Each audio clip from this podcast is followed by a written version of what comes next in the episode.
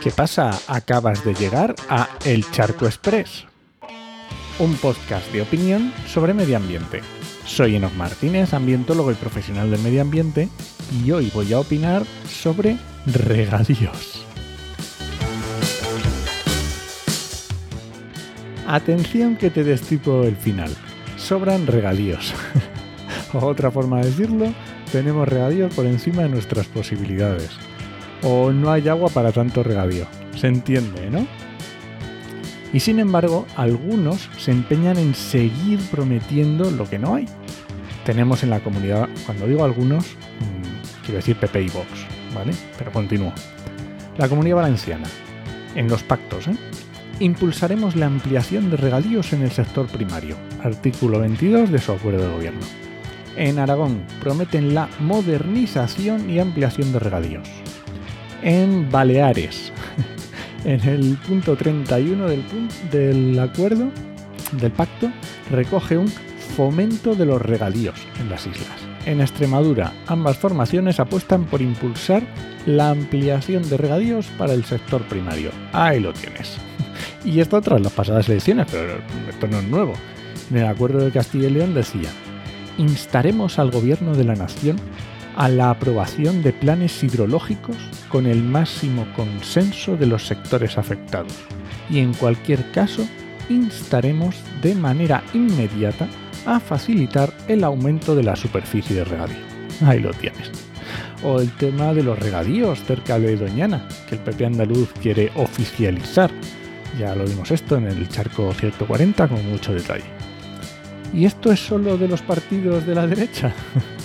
pues desgraciadamente no. Nada más hay que ver a Paje, por ejemplo, en Castilla-La Mancha, o la más que tibia actitud del gobierno de Pedro Sánchez en la legislatura que acaba de terminar. ¿Y crees que las confederaciones hidrográficas afrontan el problema? Pues por supuesto que tampoco. Hace poco me tenía que leer algunos de los planes de sequía de un par de confederaciones y algunas frases me daban vergüenza ajena. O sea, eran absolutamente demenciales, como no tenían en cuenta la situación. Es absolutamente demencial. Y recordemos que la agricultura es una actividad netamente exportadora, una actividad económica. ¿eh?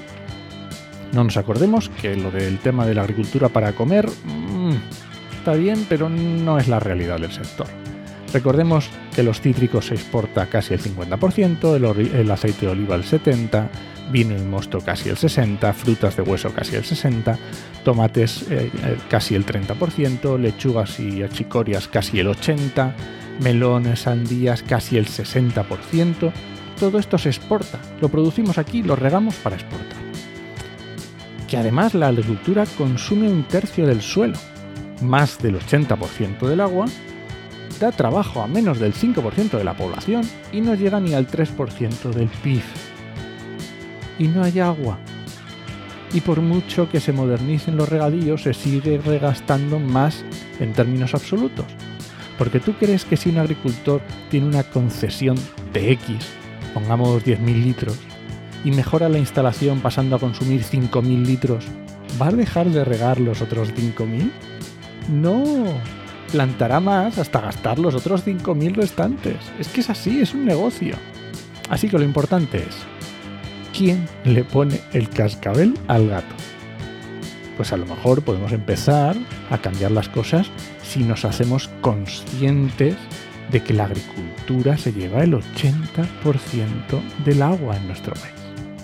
Y cada vez que políticos o prensa o quien sea nos hablen de restricciones, preguntemos, oye, ¿y en la agricultura qué restricciones? ¿Y en los regadíos qué restricciones? A lo mejor era un paso. Y este ha sido el Charco Express de hoy. Lo encuentras en Podcastidae o en elcharco.es. Y si alguien te pregunta, no lo dudes. Te lo dijo en HMM. ¡Nos escuchamos!